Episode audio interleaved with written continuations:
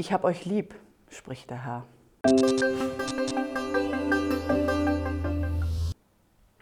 Das sind Worte gerichtet an sein Volk.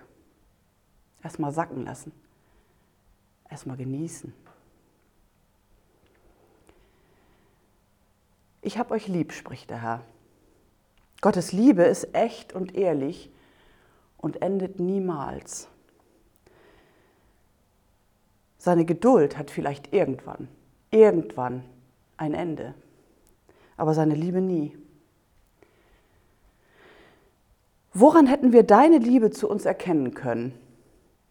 Sein Volk reagiert nicht mit Genießen oder so, sondern mit einer kritischen Nachfrage.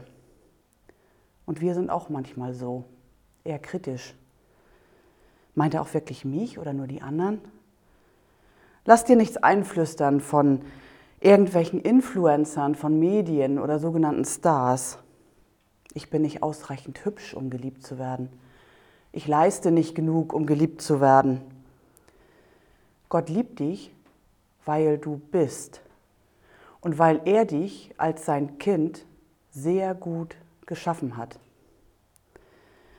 Gott hinterlässt Spuren der Liebe in deinem Leben mit Sicherheit. Versuch sie in deinem Alltag mal herauszufiltern und danach zu suchen. Wo ist Gott vielleicht liebevoll mit dir umgegangen? In welcher Alltagssituation? Durch andere Menschen eventuell. Du wirst was finden und dann kannst du und darfst du dankbar darauf reagieren und anderen liebevoll begegnen, ob sie dabei sind oder nicht. Liebevoll hinter ihrem Rücken und liebevoll von Angesicht zu Angesicht.